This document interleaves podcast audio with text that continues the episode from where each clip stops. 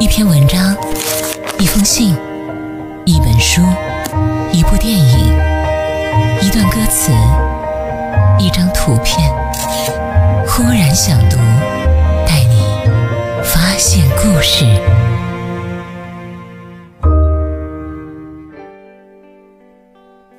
这里是忽然之间，我是忽然，欢迎走进今天的忽然想读。最近我在读贾平凹先生的《游戏人间》这本书，这本书里收录了贾平凹先生的五十六篇散文，其中第一篇就是写给母亲。顺着目录我再往下看，想着是否也有一篇写给父亲的文章。选来找去，我看到了他从未发表过的私房新作《杨鼠》，风土名篇《条子沟》，还有贾平凹先生最念念不忘的故乡恋曲。地花，但是唯独没有看到一篇和父亲有关的标题。当我打开书一篇篇读下去的时候，发现关于父亲，原来都在酒里了。今天的忽然想读，和大家分享的就是贾平凹先生的散文《酒》。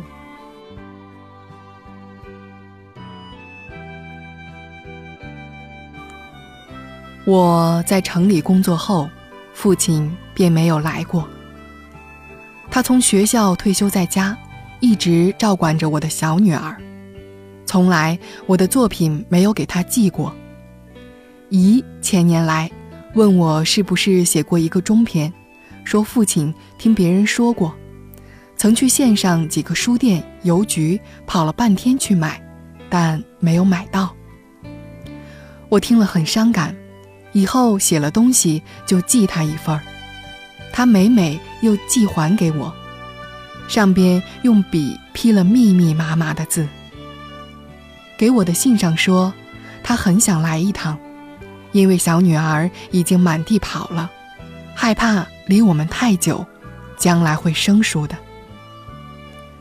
但是，一年过去了，他却未来，只是每一月寄一张小女儿的照片。叮咛好好写作，说：“你正是干事儿的时候，就努力干吧。农民扬长，趁风也要多扬几仙呢。但听说你喝酒厉害，这毛病要不得。我知道这全是我没给你树个好样子。我现在也不喝酒了。”接到信。我十分羞愧，便发誓再也不去喝酒。回信让他和小女儿一定来城里住，好好孝顺他老人家一些日子。但是没过多久，我惹出一些事儿来。我的作品在报刊上引起了争论。争论本是正常的事，复杂的社会上却有不正常的看法。随即发展到作品之外的一些闹哄哄的，什么风声雨声都有。我很苦恼，也更胆怯，像乡下人担了鸡蛋进城，人窝里前防后挡，唯恐被撞翻了担子。茫然中，便觉得不该让父亲来。但是还未等我再回信。在一个雨天，他却抱着孩子搭车来了。老人显得很瘦，那双曾患过白内障的眼睛越发比先前稚呆。一见面，我有点惶恐。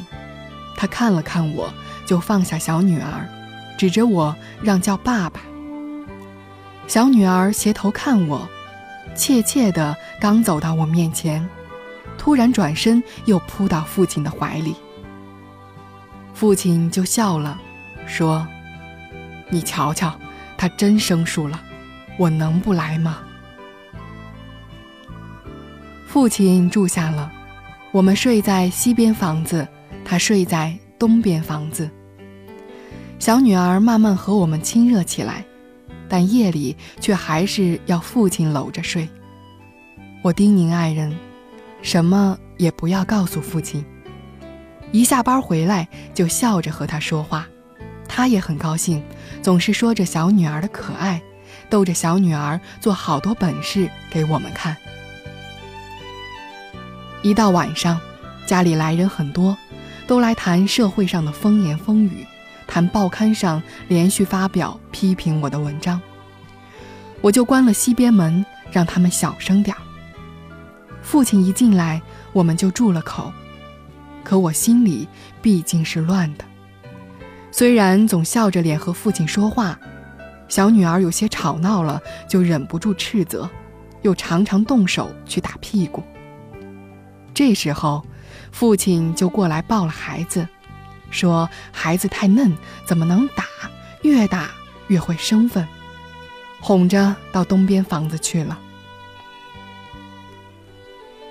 我独自坐一会儿，觉得自己不对，又不想给父亲解释，便过去看他们。一推门，父亲在那里悄悄流泪，赶忙装着眼花了，揉了揉，和我说话。我心里愈发难受。从此，我下班回来，父亲就让我和小女儿多玩一玩。说再过一些日子，他和孩子就该回去了。但是夜里来的人很多，人一来，他就又抱了孩子到东边房子去了。这个星期天一早起来，父亲就写了一个条子贴在门上：“今日人不在家，要一家人到郊外的田野里去逛逛。”到了田野。他拉着小女儿跑，让叫我们爸爸妈妈。后来他说去给孩子买些糖果，就到远远的商店去了。好长的时间，他回来了，腰里鼓囊囊的，先掏出一包糖来，给了小女儿一把，剩下的交给我爱人，让他们到一边去玩，又让我坐下，在怀里掏着。是一瓶酒，还有一包酱羊肉。我很纳闷儿，父亲早已不喝酒了，又反对我喝酒，现在怎么买了酒来？他使劲用牙起开了瓶盖儿，说：“平儿，我们喝些酒吧，我有些话要给你说呢。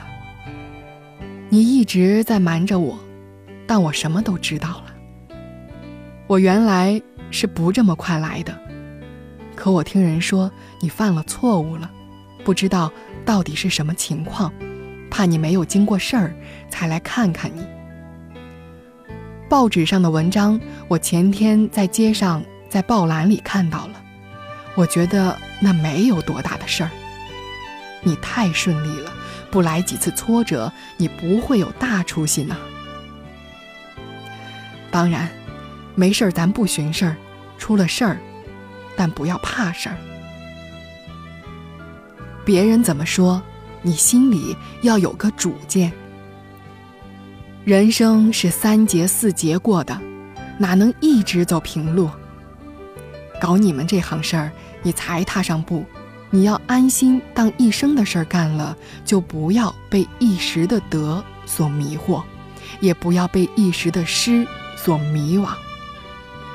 这就是我给你说的，今日喝喝酒，把那些烦闷都解了去吧。来，你喝喝，我也要喝的。他先喝了一口，立即脸色通红，皮肉抽搐着，终于咽下了，嘴便张开往外哈着气。那不能喝酒却要硬喝的表情，使我手颤着。接不住他递过来的酒瓶，眼泪刷刷的流下来。喝了半瓶酒，然后一家人在田野里尽情的玩着，一直到天黑才回去。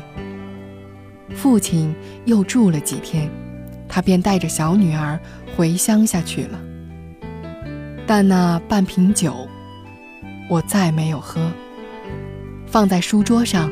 常常看着他，从此再没有了什么烦闷也没有从此沉沦下去。说到贾平凹的文章，在初读的时候，我并没有感觉有多惊艳，但是它却有着吸引你读一遍再读一遍的魅力。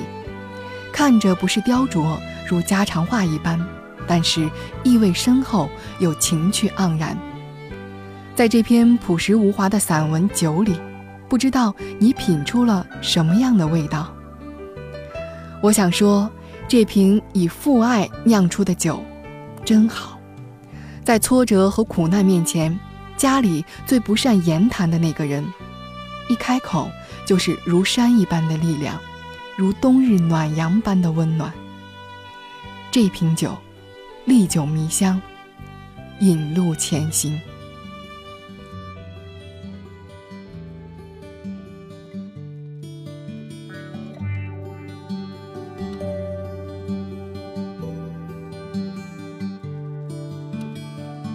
坐在岸边看着夕阳，让我想起你。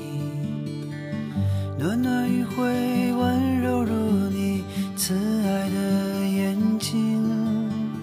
感谢你啊，举起了我金色的。